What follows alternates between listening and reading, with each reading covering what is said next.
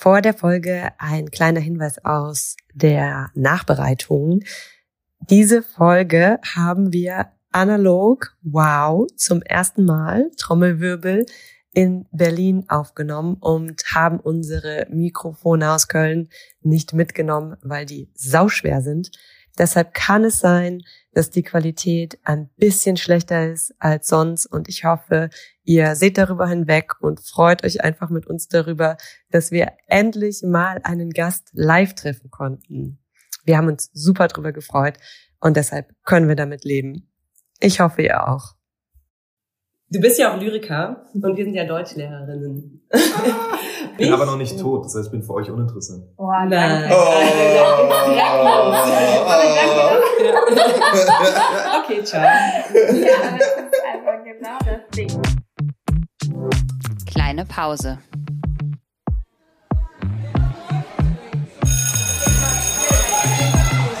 Begegnungen in der Teeküche.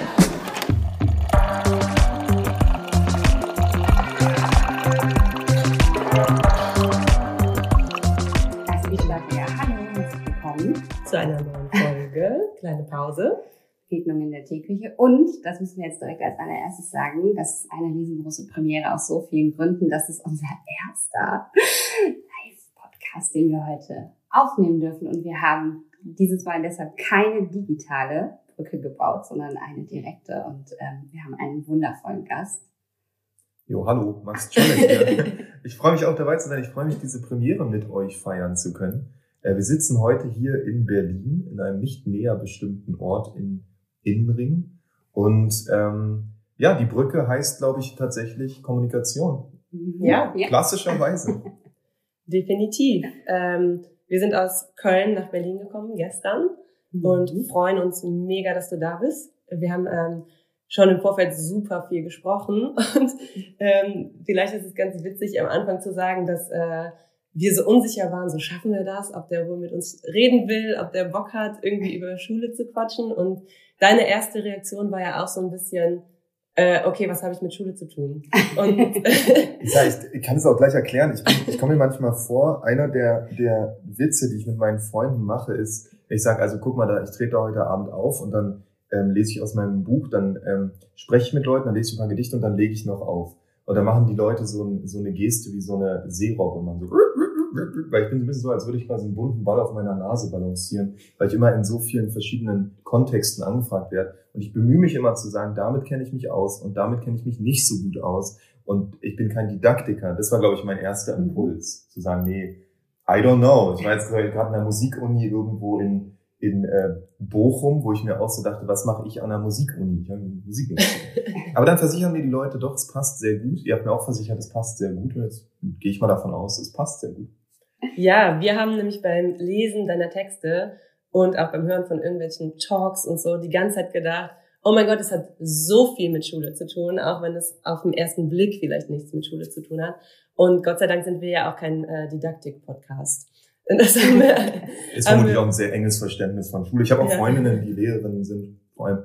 Und ähm, ich habe auch den Eindruck, dass da gerade super viel Bedarf ist, auch so Antidiskriminierungsfragen, Fragen von radikalen Vielfalt und so zu diskutieren. Deswegen ich bin im Nachhinein dann auch überzeugt worden davon, dass das eigentlich eine ganz schöne Zusammenkunft werden wird. Ganz bestimmt. Ja, genau. Und alle, glaube ich, reiben sich gerade die Hände und denken, boah, ich traue mich jetzt doch noch mal eine Anfrage zu stellen. genau. Wer weiß, was jetzt noch kommt, so ja. Gartenvereine oder so, genau. die, die sagen, kannst du mal bei uns lesen, das hat was damit zu tun. Ich sehe die Relevanz. Kaninchenzucht. ja, genau. Ja, zu Beginn ähm, dürfen ja alle unsere Gästinnen, wenn sie wollen, eine Anekdote aus ihrer Schulzeit erzählen oder irgendwas, was mit dem Thema Schule zu tun hat, was vielleicht auch dazu geführt hat. Ähm, es ist ja fast in jeder Biografie so, ne, was man jetzt macht, was, ob es da Zusammenhänge gibt oder ob es irgendwelche besonderen Dinge gibt, an die man sich zurückerinnert. Ähm, und das darfst du natürlich auch, wenn du möchtest. Ja, voll gern. Ich meine, ich war es gibt mir, glaube ich, eher, also es gibt mir die Möglichkeit, darüber zu reden, wie besonders die Schulzeit war und die Schule, auf der ich war, weil sie heute auch nicht mehr existiert. Also sie existiert noch, aber sie existiert nicht mehr so. Und es war ähm, die jüdische Schule in Berlin, die wurde 1993 gegründet. Ich war bin in diesem Jahr eingeschult worden, aber nicht als höchster Jahrgang, sondern als vierter. Aber die wurden quasi alle gleichzeitig reingeholt und dann von unten nach oben aufgebaut. Deswegen war die jüdische Schule, die heute nur noch die jüdische Oberschule ist, in Mitte, früher auch eine Grundschule. Das ist der erste Unterschied. Ich war da in der Grundschule bis ins, in die 13. Klasse. Und ähm, das war 90er Jahre Berlin. Das heißt, sowieso ein bisschen eine experimentelle Umbauphase, aber es war auch eine Umbauphase Judentum, ähm, weil einfach super viele sowjetische Juden kamen. Ähm, es war die erste Schule seit 1945 ganz zügig, die es in Deutschland überhaupt gab. Es hatte mit der überhaupt Verfügbarkeit so vieler Juden zu tun. Ähm, und gleichzeitig war die Schule ausdrücklich begründet worden als Ort, an dem Juden und Nichtjuden miteinander in Kontakt kommen. Ähm, das heißt, ein Drittel, ungefähr zwei Drittel jüdisch, ein Drittel nicht jüdisch. Und die, die sozusagen Vielfalt der Leute, die da zusammenkamen, bildete sich auch ab im Lehrergremium. Es waren Leute aus Israel, ähm, es waren Leute aus der Sowjetunion, der ehemaligen, und deutsche Lehrerinnen und Lehrer. Und die haben einfach extrem unterschiedliche Stils, sage ich mal neutral. Ähm, das heißt, wir haben sehr unterschiedliche Didaktik- und LehrerInnen-Stils kennengelernt. Ähm, plus diese religiöse Dimension, die zwar, die, die auch so ein bisschen verwirrt war, weil natürlich die sowjetischen Juden jüdisch waren und als Juden auch diskriminiert worden waren, als Juden eingeordnet wurden, aber von jüdischen Ritualen häufig nicht so viel Ahnung hatten. Das heißt, irgendwie ihre Salamibrote auspackten in der Schule. Und dann gab es manchmal, wir hatten drei, und das ist auch eine Besonderheit von jüdischen Schulen in, in Deutschland, wir hatten sozusagen vor der Tür PolizistInnen, die aufgepasst haben, Gebäudeschutz, israelische ähm, ähm, Bodyguards und dann gab es drei Typen von Alarm in der Schule. Das ist, glaube ich, die Geschichte, die ich erzählen würde. Es gab den, es gab den Feueralarm, den kennen wir alle. Es gab den Terroralarm. Da musste man sich ganz anders verhalten. Beim Feueralarm äh, macht man die äh, Fenster zu und legt sie, äh, und, und verlässt ja den Raum und geht auf den Hof. Ne? Das ist ja die Idee von einem Feueralarm. Warum? Damit da kein Sauerstoff nachzieht. Beim Terroralarm macht man das Gegenteil. Man macht die Fenster auf und legt sich unter die Tische, weil äh, die Druckwelle die Gläser kaputt machen könnte. Mhm. Und man versteckt sich davor. Und dann gibt es noch eine dritte Art von Alarm, die fast schon legendär ist mittlerweile. Und das ist der Rabbiner-Alarm. Äh, und der Rabbiner-Alarm wurde dann geklingelt, oder es gab keine, kein Geräusch, der wurde ausgerufen, wenn der ein Rabbiner sich nahte und wir zu unterlassen hatten, welch, welche unkoscheren Übungen wir auch immer gerade durchführen.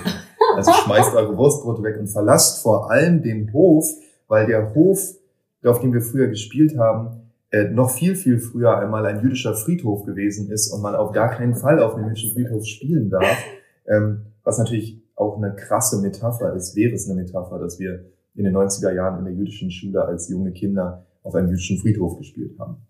Ende der Geschichte. Okay, okay. wow. Ja, das ist so an so vielen Punkten. Oh so viele Anknüpfungspunkte. Ja. Ein bisschen kennt man es vom äh, Amok-Alarm. Ne, das, das, ist ja auch so ein Thema bei uns in der gibt's Schule. ja mittlerweile ja, ja. auch. Der? Äh, ja, pass auf, man kann nämlich, das ist der, also wir plaudern jetzt wieder so ein bisschen aus dem Nähkästchen, wir mhm. haben keine Gegensprechanlage in der Schule. Das heißt, wir haben nur die Glocke und nur die Glocke oh. kann Geräusche machen. Und die, das Geräuschspektrum ist relativ beschränkt, was mhm. letztlich dazu führt, dass der Ton für, genau wie du gerade beschrieben hast, man muss sich rausbewegen aus dem Raum und man muss, oder man muss drinnen bleiben, je nachdem ob Feuer oder Amok, ist es der gleiche Ton der gespielt wird, mhm. aber angeblich in einem anderen Rhythmus. Oh was einfach nicht funktioniert.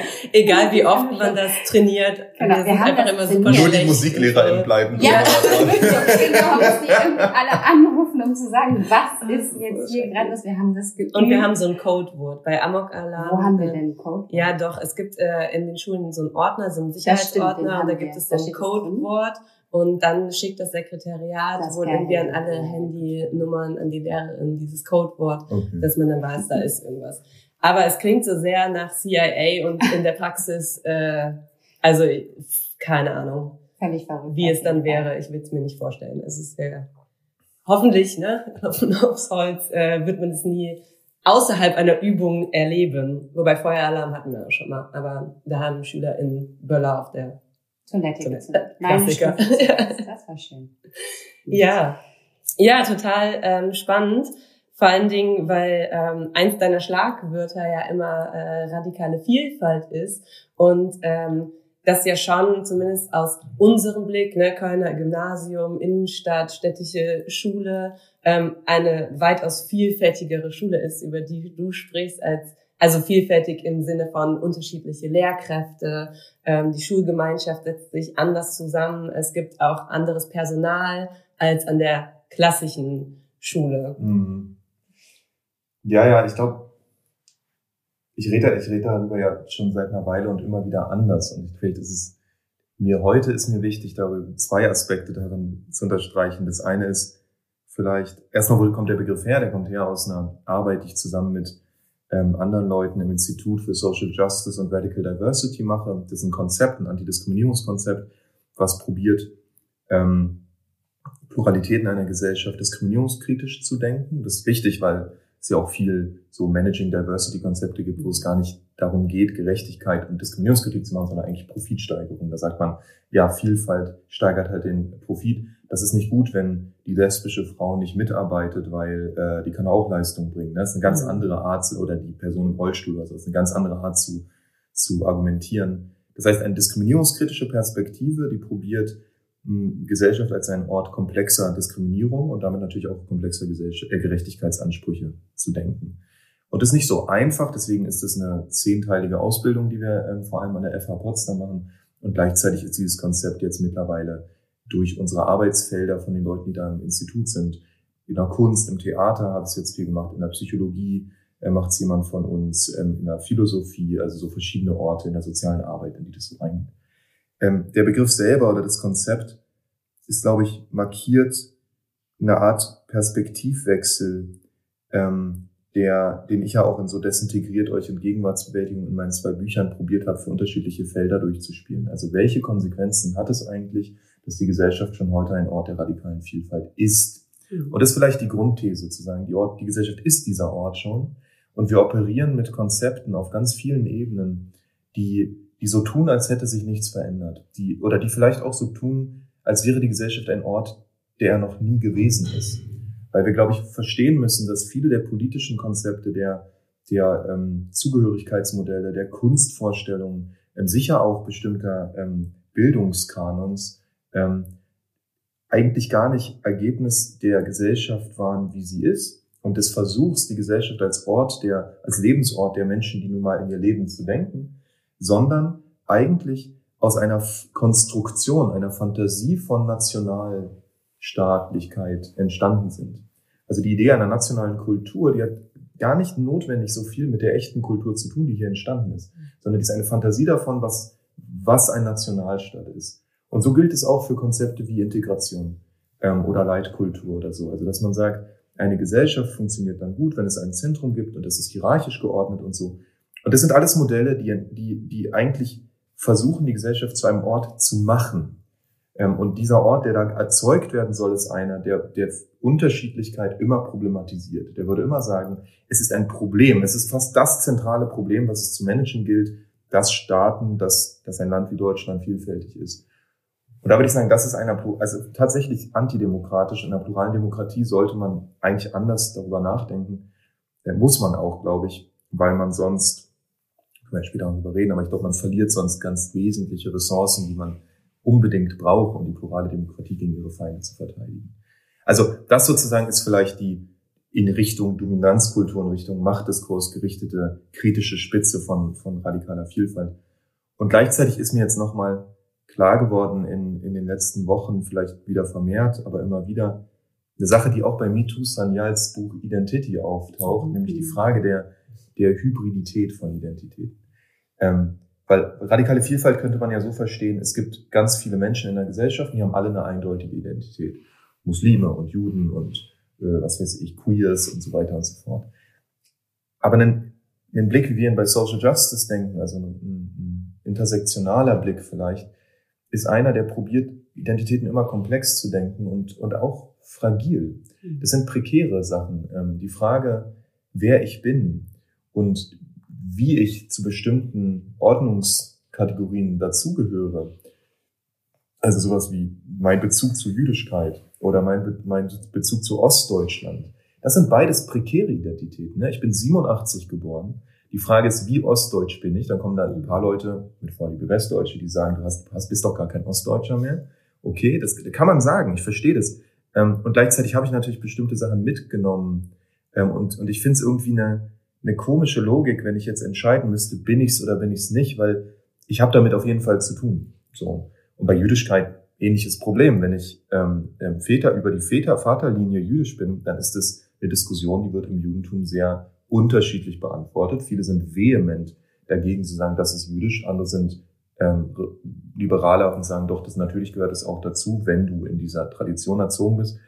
Und du hast plötzlich eine Situation, in der diese Hybridität eigentlich zu so einer Art Problem wird. Und ich würde sagen, radikale Vielfalt ist eigentlich der, der Versuch, diese, diese Messiness, diese, diese Ungeordnetheit oder dieses Prekäre auch als, als Grundlage oder als, als Status, wie die Gesellschaft eben so ist, zu denken und wir sind alle prekär in unseren Identitäten und das ist auch gut so. Wir sollten unsere Identitäten auch prekarisieren. Das Spannende ist ja so ein bisschen, dass, ähm, dass in der Rollentheorie, ne, in diesen ganzen klassischen Wissenschaften, ist es ja eigentlich auch so angelegt. Es denkt aber häufig ähm, aus der Dominanzkulturperspektive. Ne? Also wenn man irgendwie, keine Ahnung, ich unterrichte Pädagogik, man macht George Herbert Mead, man macht irgendwie ähm, ganz viel zum Thema Identität und so weiter.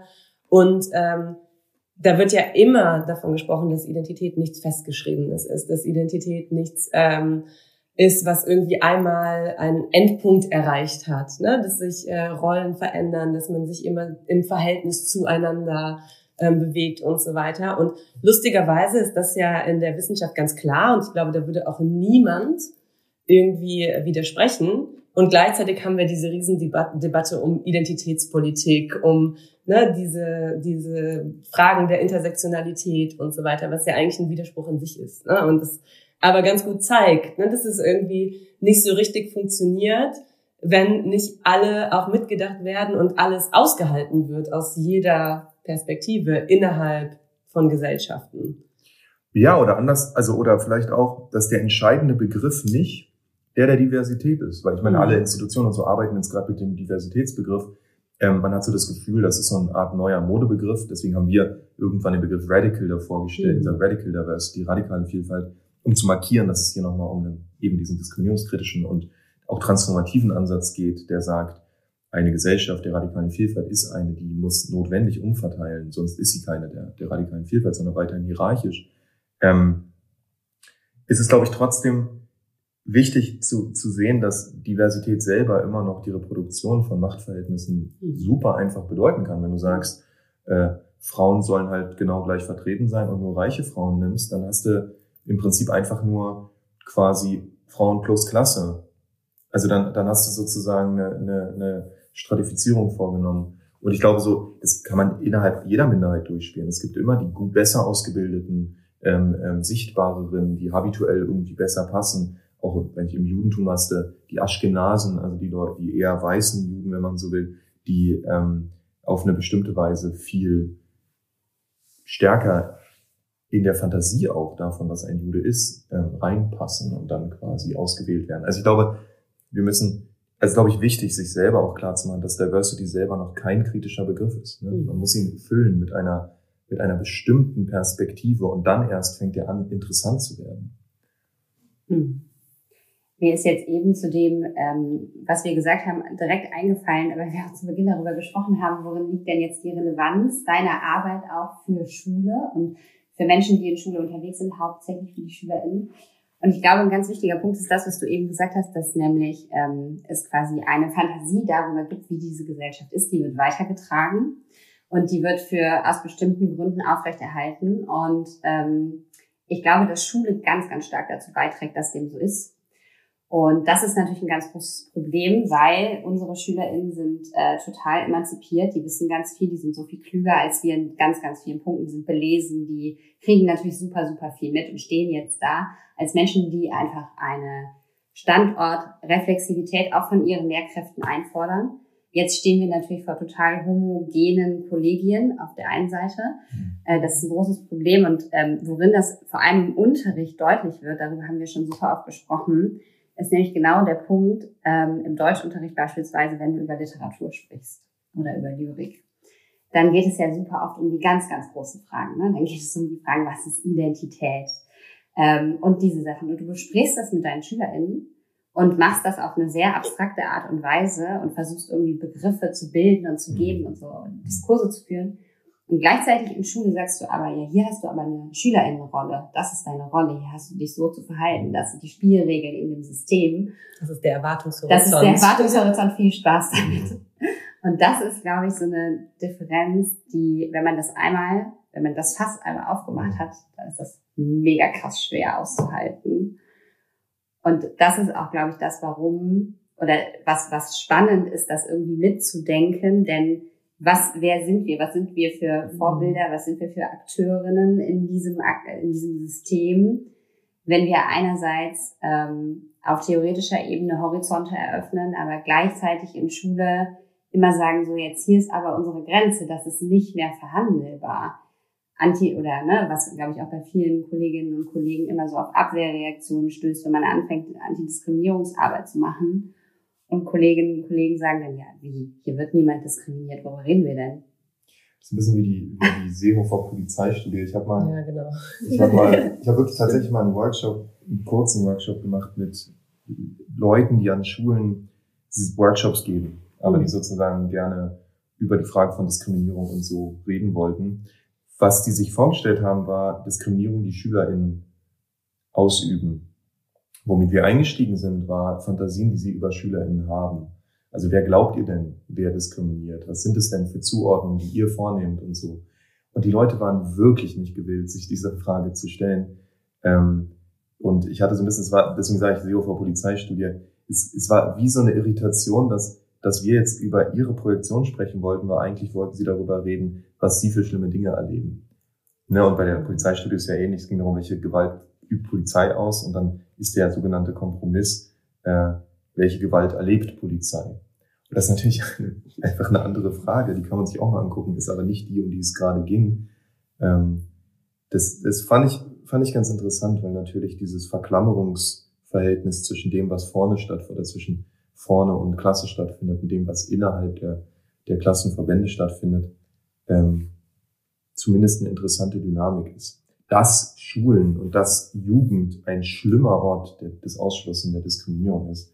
Auf jeden Fall. Ich weiß, ich weiß nicht, alle, die mal mit Mobbing zu tun hatten, ob nun selber mitgemacht oder Opfer davon oder daneben gestanden. Aber wir wissen, wie brutal junge Menschen sind. Und ich finde, das belegt immer wieder diese Freud-These, dass man, dass Kultur auch ein Akt ist, des, ähm, der Erziehung ist. Also man mhm. kommt nicht automatisch auf die Welt und hat es irgendwie sowieso schon verstanden, was Gerechtigkeit ist, sondern das muss man auch lernen. Man muss lernen, mhm. Leuten auch die Vorteile der eigenen, der Vorteile der eigenen Eltern, die, die Ungerechtigkeiten, die man selber erlebt, nicht auf andere zu legen und so. Das sind alles Lernprozesse. Und äh, eine Riesenherausforderung, im, wenn man selber Antidiskriminierungsarbeit machen will. Ne? Ja. Weil Schule ist da letztlich immer ein anderer Raum. Also wir bewegen uns in Bubbles, wir äh, lesen Texte, wir können es für die Gesellschaft an sich irgendwie ähm, uns aufdröseln, verstehen Dynamiken und so weiter. Aber in Schule hat man eben mit jungen Menschen zu tun, die man überhaupt erstmal auf diesen Weg bringen muss und gleichzeitig passiert. Ne? Und diese Gleichzeitigkeiten aushalten zu können, ist, glaube ich, die große Herausforderung, was ganz viel mit diesem Aushalten, wie du es aussagst, von Komplexität, ne, von ähm, prekären Identitäten, die vielleicht da auch noch ähm, noch prekärer sind, weil sie mitten in Findungsphasen in einzelnen Identitäten sind. Ähm, ein, jeder Schüler in einer, wenn ich jetzt an achte, neunte Klassen denke, die in äh, 16 Findungsphasen gleichzeitig mhm. sind, da äh, wird es eben kompliziert zu sagen, so, und jetzt kommen wir und bringen euch das Ganze auf einer Metaebene auch noch bei. Also du, du lachst, ne? Und ich denke in dem Moment selber schon so, ja, das, da wird es natürlich schwierig. Und gleichzeitig muss man irgendwie ähm, es miteinander verbinden können. Und da braucht man es ja auch erstmal als Lehrerin. Also kurzer Disclaimer, schlimme Zeit. Ich bin froh, dass ich nicht mehr Teenager bin. Also, wirklich schwierige Zeit. Ich meine, man, es gibt so viele, wie du gesagt hast, so viele Ebenen, auf denen es nicht so einfach ist. Ähm, aber eine Sache, die mir, die ich auch aus anderen Kontexten kenne und die, glaube ich, generell eine Schwierigkeit ist, wenn wir über Diskriminierung nachdenken, ob in der Polizei oder in Theatern oder auch in der Schule, ist diese ist, ist das, das, glaube ich, die Analyse, die wir haben und das Selbstbild, was wir haben, ziemlich stark auseinandergehen. Einerseits wissen wir ja, mittlerweile ist es auch gar nicht mehr so unüblich, von Diskriminierungsstrukturen zu reden. Strukturen bedeutet ja was Bestimmtes. Ist ja nicht irgend so ein Begriff, der sagt ja nicht individuell. Das wäre ja sozusagen die schlechtestmögliche Art, Struktur zu verstehen. Struktur bedeutet, ähm, es gibt eine individuell vermittelte Regelmäßigkeit vermachteter, verfestigter Machtsituation, die ähm, Hierarchien festschreibt und Gewalt und Verhältnisse und so. Und wenn das stimmt, wenn stimmt, dass Diskriminierung über diese Strukturen funktioniert und dass sich Gesellschaft sogar in einem komplexen Strukturverhältnis auf verschiedenen Diskriminierungsebenen verfestigt hat, dann ist doch auch klar, dass das überall auftauchen kann und dass die Anwesenheit oder die, das Ereignis konkrete Diskriminierung ähm, das ist ja kein, das ist ja kein Skandal mehr dann, sondern eigentlich nur die Manifestation einer Sache, von der wir eh wissen, dass sie existiert. Und ich habe das Gefühl, es gibt immer noch so dieses, man schützt die Leute, bis es nicht mehr zu schützen ist, dann skandalisiert man die, die Leute und schmeißt sie raus. Das sozusagen, man tut, hat, tut, als hätte man damit nichts zu tun. Und dieses Verhältnis von wir sind gut ähm, und wir wollen über Diskriminierung reden, aber im Reden über Diskriminierung wollen wir nicht anerkennen, dass wir Teil einer strukturellen Situation sind, sondern wir wollen noch intensiver Leute aus, also rausschmeißen, die, die diskriminieren. Ich glaube, da ne, von Seiten deutscher Institutionen, nehmen wir mal eine Schule, ähm, oder auch Theater, da passiert es auch viel. Ähm, und wenn die rausgeschmissen ist, sind wir wieder gut. Mhm. Und ich glaube, diese Idee der Gutheit, die verstellt total die Möglichkeit, sowas wie Kontinuitäten bis in die Gegenwart, sowas wie Diskriminierungsrealitäten von Sexismus, über antimuslimischen Rassismus, über Antisemitismus und so weiter, ähm, zu denken als eine Sache, die auf jeden Fall existiert. Also sich, ich glaube, vielleicht ein anderer Ansatz wäre zu sagen, ähm, ja klar gibt es das hier bei uns in der Schule. Ja, ist mhm. doch logisch, dass es das gibt. Und zwar an allen Enden. Ich meine, diese Gesellschaft ist sexistisch, dass es quietscht. Ist doch klar, dass das hier in der Schule auch ist so. Ähm, was sehen die Kids denn die ganze Zeit in, in Werbung? Was sehen auch unsere Lehrkräfte? Was legen wir ihnen auch vor, meinetwegen? Und ich finde, dann würde man irgendwie zu einem weniger, ich weiß, verlogenen oder auch weniger gespaltenen Bewusstsein oder gespaltenen Verhältnis zu der einerseits doch recht avancierten Theorie und andererseits der sehr, na, also zu, so wie ostentativ naiven Art mit den Dingen dann umzugehen und zu sagen, oh Gott, jetzt sind wir aber erschrocken, dass das hier möglich ist. Mhm. Dieser Satz, ja, dass ja, das in Deutschland so, möglich ist. Ich kann ja auch mein Ich nicht ohne strukturelle Verhältnisse denken. Also es ist ja so, als würde ich mich entkoppeln sozusagen von Sozialisation, von Prägung, von Erfahrung, alles das, was ich gemacht habe, das macht bindet ich ja jetzt. Aber was heißt das? Also das stimmt ja und wir sind uns ja theoretisch total einig und das würde vermutlich sogar jeder unterschreiben, dass wir uns einig sind. Das also ja. je, ne, genau wie jeder in jeder in einem Mikrofon sagen würde, also ich kann mit der deutschen Nation nichts mehr anfangen. Aber dann stehen sie trotzdem auf den Bierbänken und halten die deutschen ja. Fahnen in die Kamera. Das ist diese diese komische Spaltung zwischen ähm, dem, was man sagt und von sich selber glaubt und dem, was man dann tut. Mhm. Ne? Und ich glaube, da, da konkurrieren einfach in den Menschen, in uns vielleicht auch, ähm, unterschiedliche Ansprüche. Und das eine ist, diskriminierungskritisch zu sein und das andere ist, ein guter Mensch zu sein. Mhm. Und dann sagt man zwar, ich bin Teil dieser Struktur, weil es irgendwie auch logisch klingt, aber man will ja ein guter Mensch sein und Teil der Struktur sein und guter Mensch sein, schließen sich so ein bisschen aus. Aber nur vordergründig ja, ja, vielleicht vordergründig, vielleicht muss man auch von dieser Idee der Gutheit einfach ein bisschen Abstand nehmen und sagen, ey, wenn du in Deutschland sozialisiert worden bist mit dieser, mit diesen Jahrhunderten von, von Gewaltgeschichte und auch Profitieren und Ausbeutung und so, äh, mit diesem Europa, mit dieser Grenze und so, dann ist Gutheit tatsächlich keine gute Kategorie, um dich, ja. also um ja. dich zu, zu, also um dich zu verorten und zu finden und zu verstehen, wo du dich in dieser Gegenwart aufhältst. So. Gut sein ist was für, für, für Religion. Wenn ja. überhaupt. Ja, okay.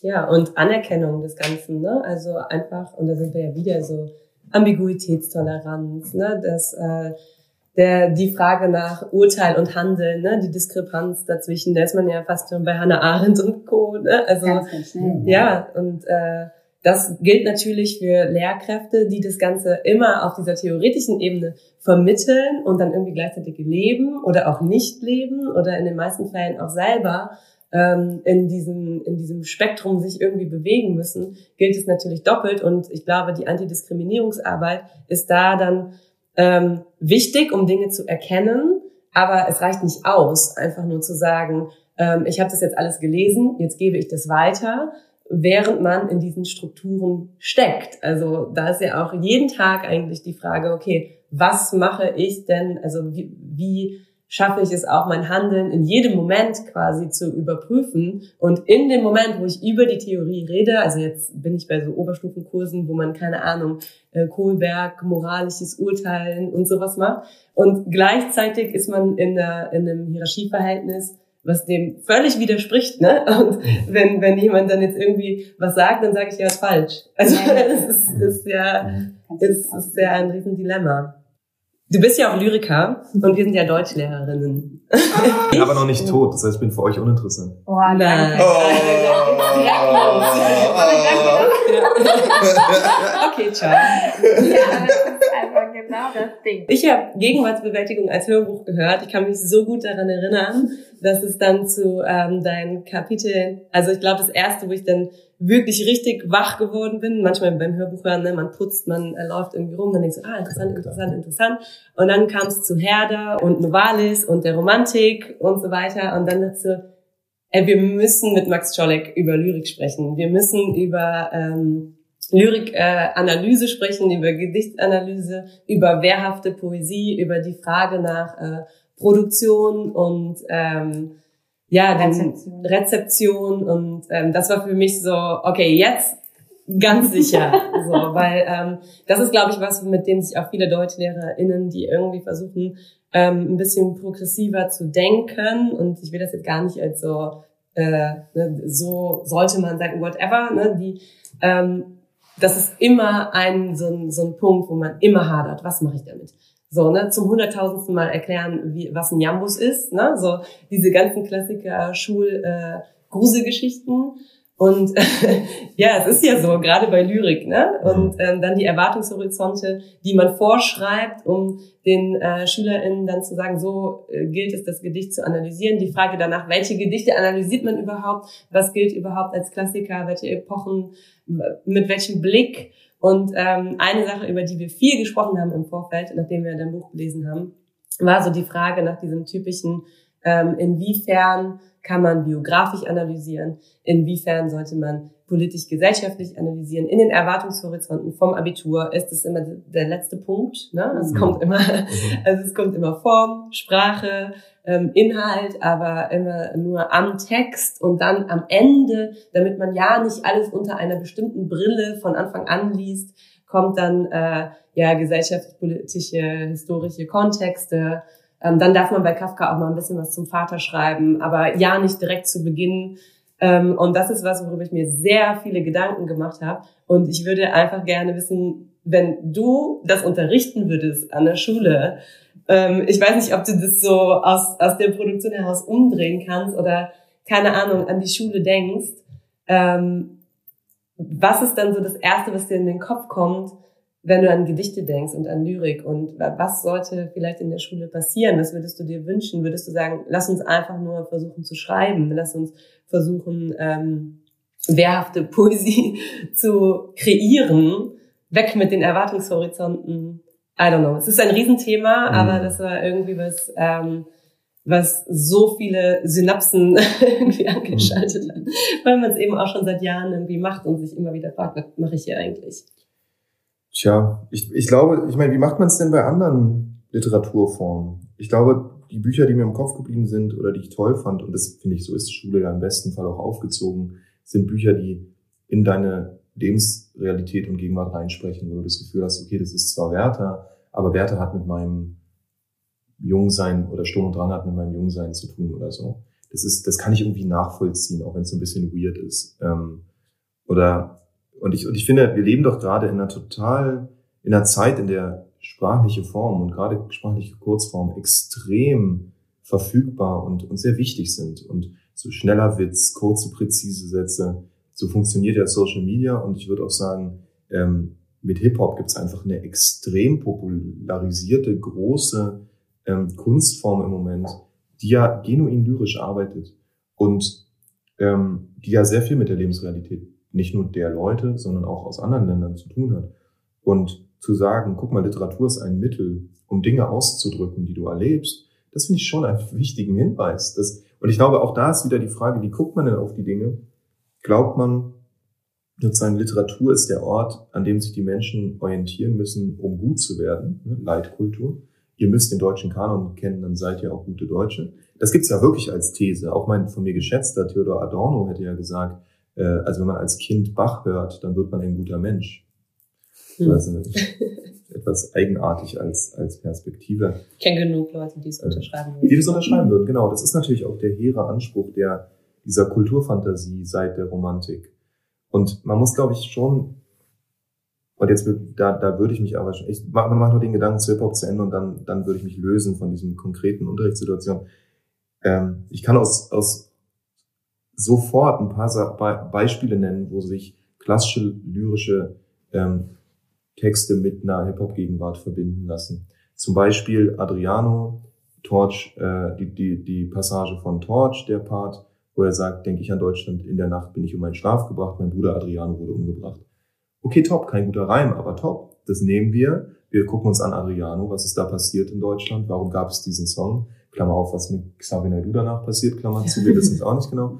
Und ähm, äh, gucken uns dann Heines Wintermärchen an. Was ein geiler Text ist einfach. Und ein, ein Text, der ist so witzig und so böse. Und Heine selber lässt sich dann wieder ganz am Ende äh, wieder zurückdenken in diese Hip-Hop-Nummer, weil er ja dem Fürsten dann droht und sagt, also wenn du uns zu nahe kommst, dann gibt's aber richtig auf den Kopf.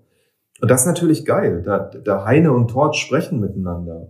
Und zu sagen, das, also fällt euch noch eine Hip-Hop-Situation ein, in der, ähm, in der, in der auf Bücher oder auf Theater oder auf Kultur rekurriert wird, auch als Melodie. Es gibt ja ganz viele Pops, die benutzen Samples aus der Volksmusik, aus wenn nicht der türkischen oder arabischen Folklore oder so.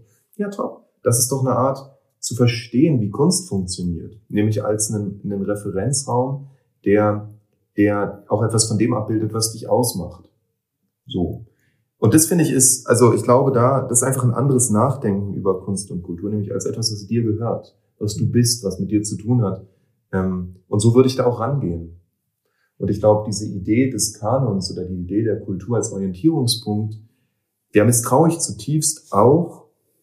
Ich habe gerade einen Podcast zu Beuys gemacht und mir das mhm. da nochmal angeguckt. Ich glaube, ich würde vermuten, dass diese Idee nach 45 nochmal neue Energie bekommen hat, weil man probiert hat, nach 45 einen Teil von Deutschland zu retten. Und diesen Teil von Deutschland, den man retten wollte, den hat man deutsche Kultur genannt und hat halt gesagt, es gibt die böse deutsche Politik und die böse deutsche Vergangenheit, aber es gibt halt auch das gute, die gute Kultur. Und um diese, diese These aufrechtzuerhalten, hat man gesagt, na ja, und Kultur hat übrigens mit der Gegenwart nichts zu tun. Also, weil wenn man das nicht sagen würde, dann müsste man ja anerkennen, dass Novalis und diese ganzen Romantiker sehr eng verknüpft waren mit der Entstehung eines völkisch-nationalen Denkens, der Idee kultureller Überlegenheit. Die haben, wenn man so will, den deutschen Nationalismus ähm, ästhetisch alphabetisiert. Und diese Verbindung war den Leuten früher auch überhaupt nicht peinlich oder komisch. Die waren nur den Leuten nach 45 peinlich. Und ich glaube, aus dieser Realität, aus diesem Fakt und aus diesem Bedürfnis, die deutsche Kultur zu retten, entsteht diese für mich extrem eigenartige Idee, dass man Kunst nicht oder zu allerletzt im Kontext analysieren darf, in dem sie steht, im gesellschaftspolitischen Kontext. Ich würde sagen, das ist doch das, was Kunst ausmacht. Mhm. Es ergibt doch nur Sinn, orientalische Beats in einem Hip-Hop-Song zu analysieren, wenn man versteht, man befindet sich in Deutschland, in dem orientalische Beats ähm, halt nicht so oft in deutscher Musik auftauchen. Sonst versteht man auch gar nicht, warum hier orientalisch ist auch ein völlig anderer Bezug, ob ich diese Beats in der Türkei produziere oder in Deutschland. Das muss ich doch mitdenken. Und ob Heinrich Heine äh, einen Text schreibt in einer Situation, in der er politisch zensiert und verfolgt wird, oder ob er einfach äh, Bock hat, mal äh, ein bisschen einen wütenden Text zu schreiben. Das ist doch wichtig. Mhm. Ähm, so, also ich, und ich finde es nicht nur, ich finde es entscheidend auch für die Analyse und ich finde es vor allem, und das ist, jetzt wir wieder an den Anfang zurück, entscheidend dafür, dass Menschen verstehen, warum Kultur und Kunst wichtig ist. Weil sie mit ihnen zu tun hat, weil sie ein Instrument sein kann, Widerstand zu leisten, weil sie ein Instrument dabei ist, sich selber zu finden, ähm, ähm, zu überlegen, wer bin ich in dieser Welt, was ist meine Aufgabe in dieser Welt. Und es haben einfach ganz viele Menschen schon darüber nachgedacht, äh, Menschen, die ähnliche Probleme hatten wie du vielleicht, oder auch ja, ähnliche Probleme, obwohl sie andere Dinge erlebt hatten. Und das ist irgendwie, das ist die Pointe, auf die es am Ende zuläuft. Ähm, der Kanon kann nach Hause gehen, wenn er diese Fragen nicht beantworten kann. Dann ist er egal einfach.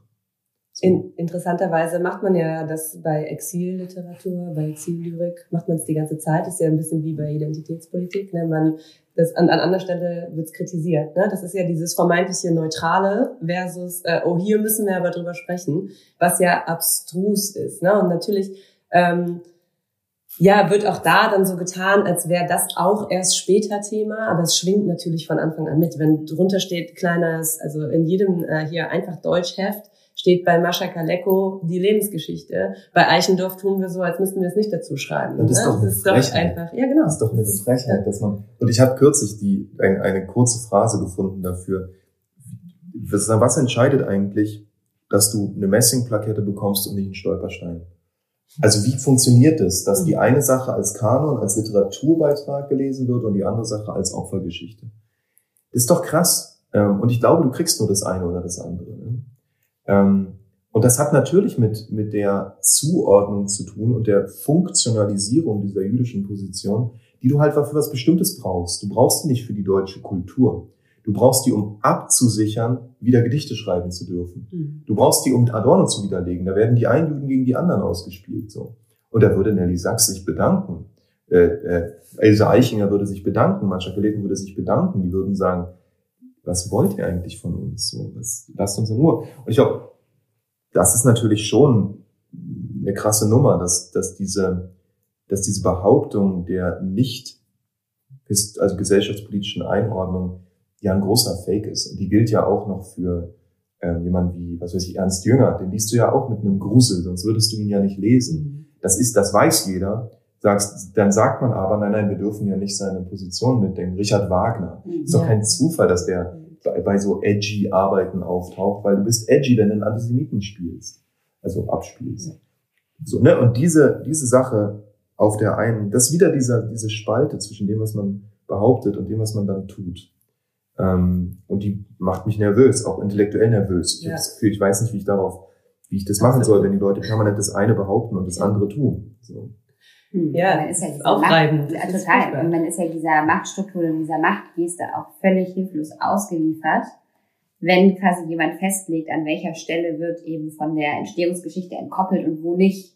Also da liegt ja immer ein Werturteil sozusagen vor, ne, dem man dann so ausgeliefert ist, indem jemand sagt, ja gut, das ist eben so, das ist Tradition, das ist eben Kultur, das ist eben, musst du so hinnehmen, wenn du auch an einer Uni studiert hast. Ne? Wir haben auch darüber gesprochen, dass das auch teilweise in der Zeit, in der wir studiert haben, durchaus so gewesen ist. Mhm. Ne? Absolut. Und ähm, dass wir sozusagen da ja schon in diese Tradition als ansatzweise mündige Ritter so reingeschubst. Mhm. Und ähm, Ja, und checkt es ja erst Jahre später. Natürlich genau, hat man ne? es äh, jahrelang äh, erstmal so äh, auch an die Schülerinnen weitergegeben und denkt sich ne? so, ja, ich mache ja auch das, logischerweise, was ich gelernt habe. ja. Und gelernt habe ich nicht. Wir gucken mit dem biografischen Blick Genau. darauf. Wir gucken so und dann m, checkt man natürlich nach nach einer gewissen Zeit, hä, aber hier machen wir es ja ständig. Ja. So, warum? Ne? Und dafür braucht man eine Theorisierung, eine Theorie, Texte darüber, die sich genau damit genau. auseinandersetzen. Und ähm, du beschreibst es ja auch, dass Sprache sich ähm, oder Dinge, die passieren, sich immer in Sprache einschreiben und auch damit immer in die Lyrik einschreiben. Und ähm, in deiner Auseinandersetzung mit dem Begriff der Heimat, was ja vorher kommt, ähm, ist uns, äh, haben, da haben wir gestern drüber ges gesprochen, auch direkt dann wieder, weil wir über Lyrik gesprochen haben und so weiter, der Gedanke gekommen, wie krass es eigentlich ist, dass in, ähm, im Abitur in NRW für Deutsch äh, ist seit drei Jahren, glaube ich, ähm, in Bezug auf die Lyrik, da gibt's immer so, so Blickwinkel, wie man auf die Lyrik Mhm. schaut. Also vor ein paar Jahren war das Liebeslyrik vom Mhm. Barock bis zur Gegenwart und dann hat man eben bewusst äh, Gedichte ausgewählt, die sich äh, mit dem Thema Liebe im weitesten Sinne auseinandersetzen. Und ähm, wir haben ein Kapitel zum Thema Heimat, Heimat gelesen und dem Heimatbegriff und verbunden mit der Romantik und dann gedacht, wow, seit zwei oder drei Jahren ist das Thema für Lyrik in NRW unterwegs sein.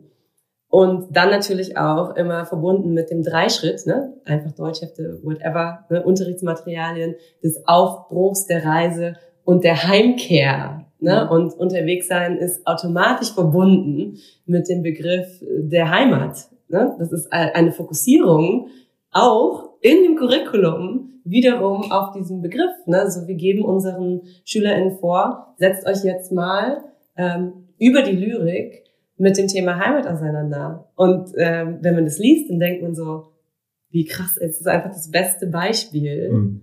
für diesen Trend, ne, jetzt mhm. bewusst in Anführungsstrichen, ja. äh, dass das auch weitergegeben wird und man bekommt Bauchschmerzen so ein bisschen. Und man denkt, oh mein Gott, ist so, und wir lesen äh, dann Max Czolek dazu, um das irgendwie in den Kontext zu setzen. Mhm. Aber es ist schon krass. Ja, zumal diese Heimkehr ja häufig die Fähigkeit voraussetzt, zurückkommen zu können. Also, ne, ich finde, aber da gibt, aber da ließen sich ja Texte auswählen, die das anders erzählen, die entweder eine Problematisierung von dem Zuhause machen, fremd bin ich eingezogen, fremd ziehe ich wieder aus, so eine, so eine Thematisierung von nicht zu Hause sein, von Wanderschaft sein. Und da können wir vielleicht einen ganz kleinen Ausschnitt von Willem Flusser reingeben ähm, und sagen, der Normalzustand der Menschheit ist ihre, ihre Beweglichkeit und nicht, dass sie an einem Ort bleibt. Das ist eine sehr ungewöhnliche Situation, die in den allermeisten Fällen nicht real ist und über mehrere Generationen gedacht und nicht real. Dieses ganze Land, wie jedes Land wahrscheinlich, besteht aus äh, verschiedenen Migrationswellen. So. Ja. ja, es ist, ähm, also ich glaube auch, dass viele, ich will das jetzt gar nicht so ähm, beschreiben, als würde niemand es dann machen. Ne? Also man macht sich ja auch als Lehrerin große Gedanken darüber, ja, wie geht man jetzt damit sicher. um ja, und so. Und das passt mir irgendwie nicht so richtig und äh, wo lege ich den Fokus hin? Die, das, das Abstruse daran ist natürlich, dass man am Ende im Abitur einen vorgegebenen Erwartungshorizont bekommt, bei dem man nicht weiß, mhm. wo wurde hier der Fokus gelegt. Ne? Und äh, das ist natürlich immer was, womit man so mitarbeiten muss. Ich muss gerade an das Gedicht denken, was dieses Jahr in dem Lyrikvorschlag war. Und ähm, der Erwartungshorizont, äh, das ist auch immer so ein Battle unter DeutschkollegInnen, der ist formuliert, wo du so denkst, ich verstehe, ich muss den dreimal lesen, um zu verstehen, was willst du eigentlich von mir? Schon mal Punkt eins. Und das war ein Gedicht, da ging es auch um Heimkehr. Mhm. Und das wurde gelesen in diesem Erwartungshorizont als Lebenszyklus. Und das lyrische Ich kehrt am Ende gealtert von der Wanderschaft zurück und schaut quasi in den ersten, äh, der Terzetten schaut es halt irgendwie auf sein jugendliches Leben und schaut dann am Ende, ja gut, was habe ich jetzt noch, ne? wer hat mich verlassen auf dieser Wanderschaft, bla bla bla. So, unsere SchülerInnen haben das natürlich anders gelesen. Fast alle. Wie alt sind diese SchülerInnen, die diese Klausur geschrieben haben? Die sind nicht Mitte 30, die sind auch nicht 80, sondern die sind 17. Hm. Die haben natürlich dieses Lebenszyklus-Ding, das ist nicht das Erste, was in den Kopf kommt, ne? Hm. obwohl wir das auch im Unterricht thematisiert haben, dass hm. es häufig vorkommt so, aber das ist wieder das, worüber wir eben gesprochen haben, weil du gesagt hast, es geht um Lebenswirklichkeiten. Hm. hm. Und ich kann auch so einen Erwartungshorizont nicht schreiben, selbst wenn ich es als lesendes Ich so empfinde in meinem Alter und sage, das ist jetzt das, was das Gedicht für mich auf jeden Fall ausdrückt. Aber jemand, der da mit 17 drauf guckt, der sieht das auf einer anderen Ebene. Der hat nicht die erste Assoziation des Lebenszykluses. Die haben ganz, ganz viele andere Sachen gesehen, die irgendwie auch durchaus drin steckten, aber die haben nicht alle geschrieben, völlig offensichtlich, hier wird ein Lebenszyklus thematisiert.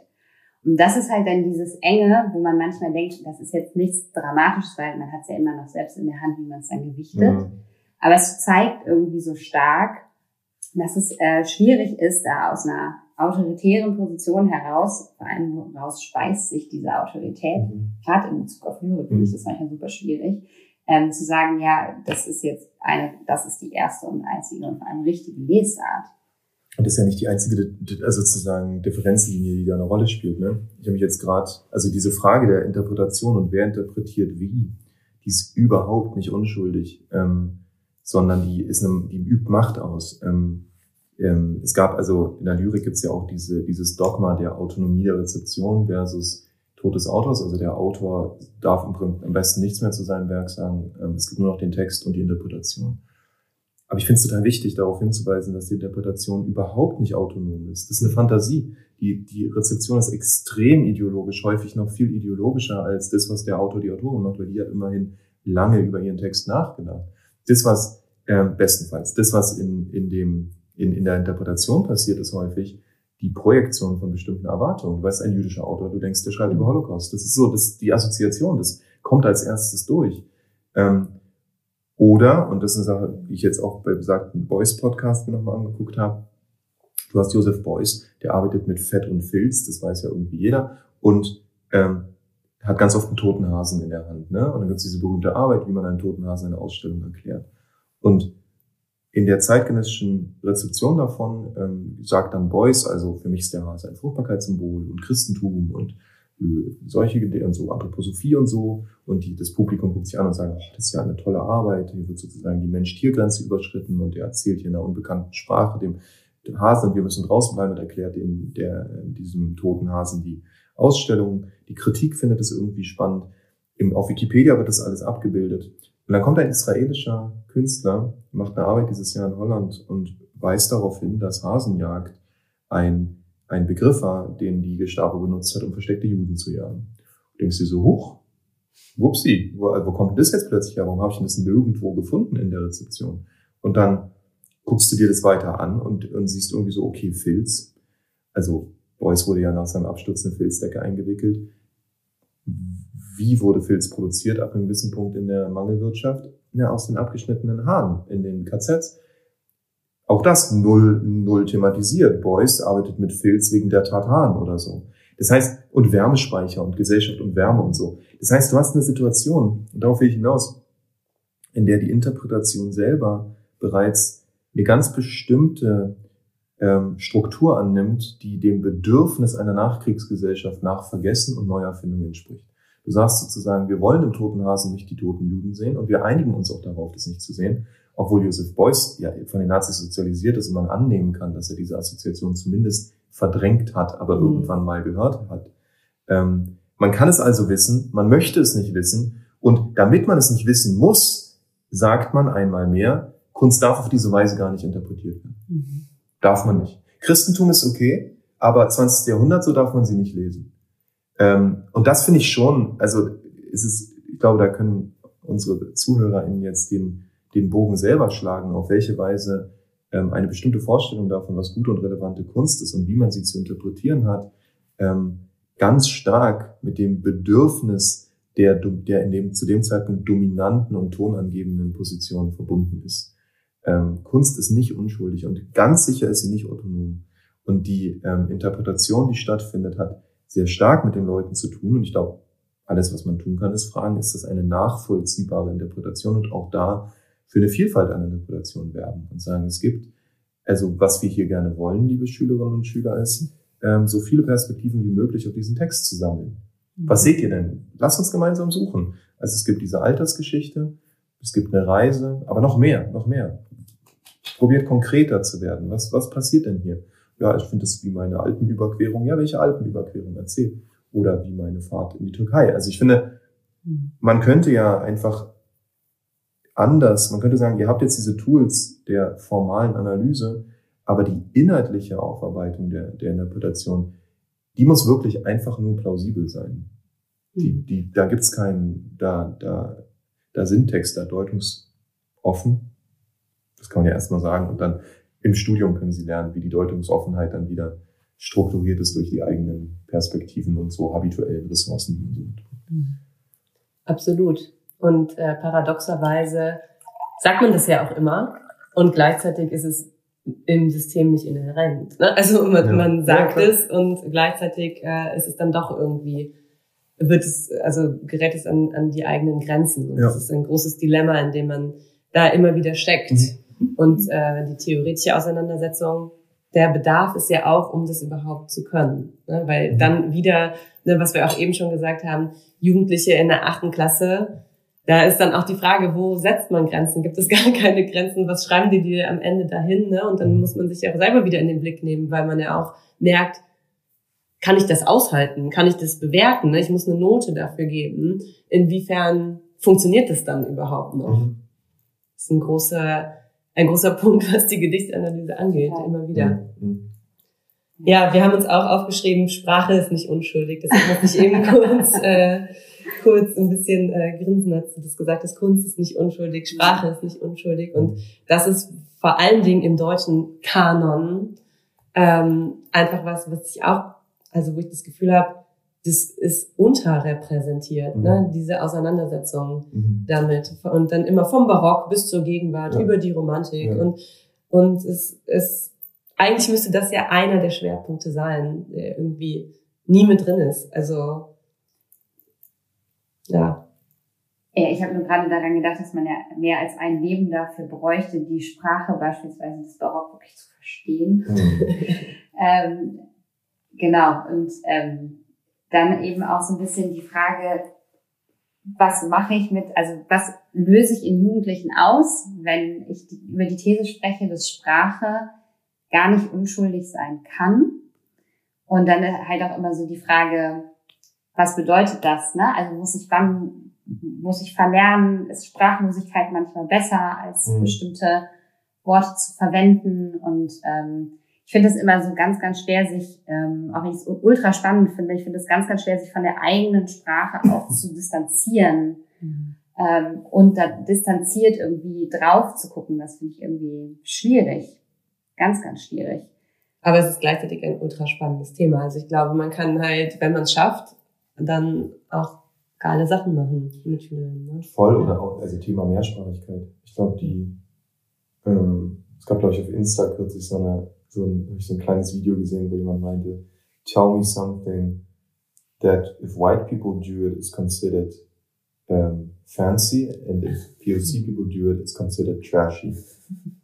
Und die Person meinte, eine zweite Sprache sprechen. Mhm. Und das ist, glaube ich, nach wie vor ein Riesenproblem und das ist was, was, was Kollegen und Kolleginnen und ich in unseren Lyrik-Workshops auch probieren anzugehen, ist die Mehrsprachigkeit als eine Ressource zu thematisieren und zu sagen, auch da wieder, es gibt eine Geschichte nicht deutschsprachiger deutscher Kultur oder Kultur in diesem Land. Mhm. Ähm, und also jemand wie Aras Ören hat, hat von Anfang an auf Türkisch geschrieben. Alle Sachen, die wir lesen, sind Übersetzungen.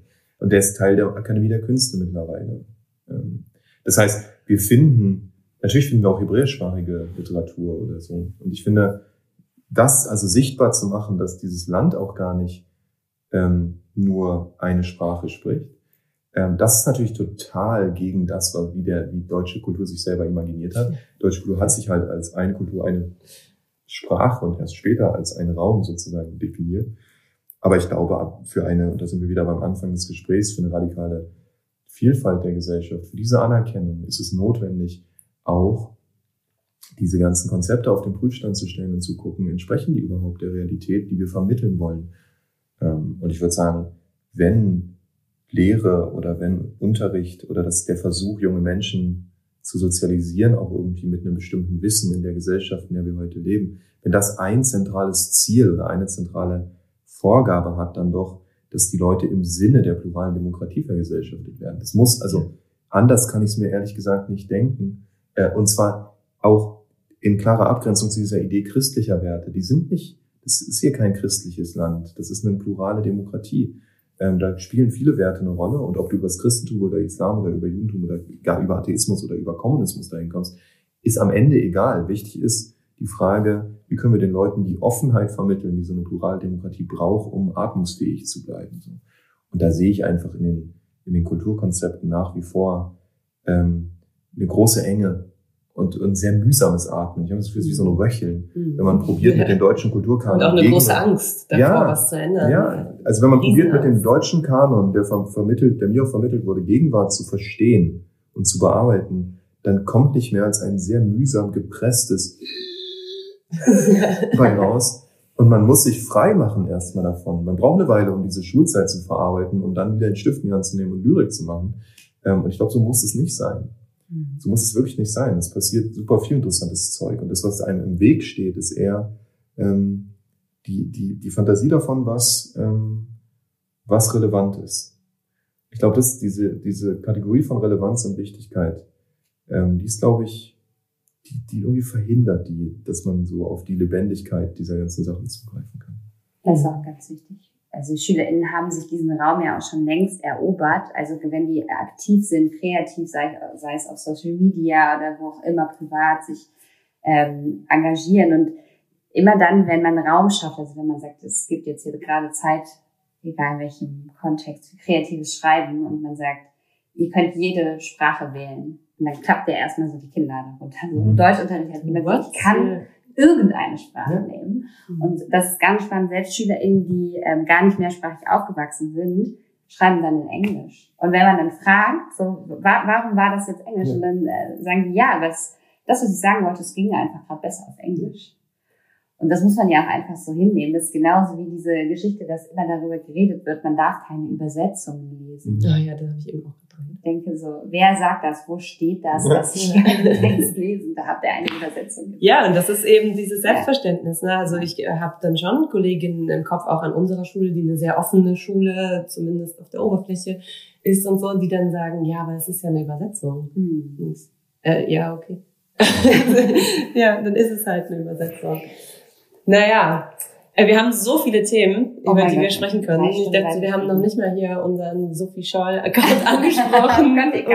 Erinnerungskultur, da, eure Projekte. Ja. Ähm, wir haben ja auch schon mit Aladdin gesprochen und es gibt einfach unendlich viele Themen, aber es ist ja auch eine begrenzte Zeit. Mhm. Am Ende, das wollen wir dir natürlich nicht vorenthalten, äh, dürfen unsere Gäste und Gästinnen uns immer eine Hausaufgabe geben. So ein bisschen stellvertretend für Lehrerinnen. Also uns hören ja, also ich glaube, uns hören sehr unterschiedliche Menschen, aber natürlich viele, die vielleicht selber unterrichten. Und wir sagen immer, wir machen diese Hausaufgaben auch. Wir kommen nicht so ganz hinterher, müssen wir ehrlich sein, dass wir noch nicht äh, alles geschafft haben. Wir versuchen das irgendwie auch manchmal zu teilen. Manchmal machen wir es auch über ein Insta Live. Ähm, und quatschen da irgendwie dann nochmal drüber und sagen, so, das haben wir uns jetzt überlegt. Also wenn dir irgendwas einfällt, wo du sagen würdest, boah, das, das würde ich einfach gerne mal LehrerInnen sagen. So, macht mal eure Hausaufgaben, das ist was, da solltet ihr mal ran, so stellvertretend, du kennst ja jetzt nicht unseren ja. Unterricht, ne? Dann hast du jetzt die Chance. Tja, ich, ich glaube, ich habe eine Frage, an der ich rumdenke, aber die ist ziemlich technisch, aber ich glaube, die können, oder was ist technisch, aber die, die können, glaube ich, nur Lehrerinnen und Lehrer ähm, beantworten, und zwar vielleicht auch tatsächlich aus ihrer Praxis heraus nämlich wie man sozusagen, also in welchem Verhältnis steht die Frage von Beutelsbacher Konsens und nicht Ideologisierung des Unterrichts ähm, zu der Frage von wehrhafter Demokratie. Also ich weiß nicht, aber bei mir, es gibt ja so Begriffe, die in Inno und Mode und Out of Fashion sind und in den 90er Jahren war Wehrhaftigkeit ein wichtiger Begriff, genau wie Zivilcourage. Und ich habe manchmal das Gefühl, dass in der Gegenwart beide Begriffe zugunsten von, von Freiheit in den Hintergrund getreten sind. Meinungsfreiheit, Kunstfreiheit, das sind sozusagen Begriffszusammenhänge, die eine Rolle spielen, die man auch in Stellung bringt, um andere Sachen quasi nicht zu tun. Man sagt, linke Meinungsdiktatur ist dann der Gegenbegriff. Man sagt sozusagen Meinungsfreiheit. Aber wie verhindert man, dass der Begriff der Meinungsfreiheit diese sehr deutsche Tradition von daneben stehen und nichts tun bedeutet? Also wie verhindert man, dass Meinungsfreiheit einfach heißt, lass sie mal machen? Mhm. Ähm, und ich glaube, das ist eine Frage, die, die kann man wahrscheinlich nur praktisch ähm, klären.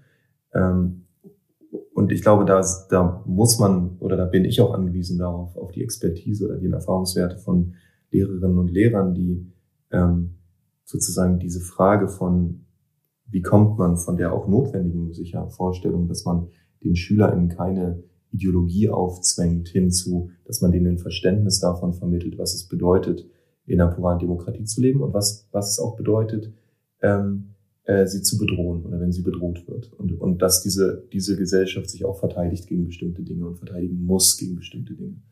Ähm, das sind, glaube ich, zwei, so ein Spannungsfeld, was mich beschäftigt. Ich weiß nicht, wie, wie Instagrammable das ist, aber es äh, beschäftigt das ist geil. Es ja. das ganz, ganz Schwierige ist, wir dürfen gar nichts sagen. Ja. Also zu der Hausaufgabe, das haben wir uns vorgenommen, weil wir immer anfangen, das direkt Natürlich, zu beantworten. Sachen, das, so. Einzige, das Einzige, was man vielleicht in dem Zusammenhang sagen kann, dass ist, Hans-Georg Maaßen es äh, sehr einfach beantworten könnte, aber es ist nicht unsere. Nein, um Gottes Willen. Und wir haben... Der will ja das überprüfen. Es steht ganz oben auf der Agenda, eine Folge zu machen zum Neutralitätsgebot. Genau Ja, ja, genau. Und wir wollen das, ähm, das haben wir, das liegt uns sehr am Herzen, Ja, auch auf der Seele. ja. Deshalb ja. Es wird Ja, kommen. danke. Also wir gucken mal, welche, welche ExpertInnen wir reinholen können und welche Ja. Erfahrungen wir auch da ähm, nochmal in den, in den Blick nehmen können. Ich glaube, das ist super, super wichtig und Voll. eine der wichtigsten Fragen für die Ja. Schule der Zukunft auch. Also zum Thema Diskriminierung glaube ich total. Ja. Also klar, man kann dieses Thema, glaube ich, sinn, ja, wahrscheinlich sinnvoll auch über die Frage von Neutralität besprechen. Naja, ich bin gespannt, was ihr, Ja. was ihr erzählt. Sehr Vielen, gut. vielen Dank. Vielen Dank euch. Mats. Es war Dankeschön. super schön, mit dir zu sprechen. Schön. Danke.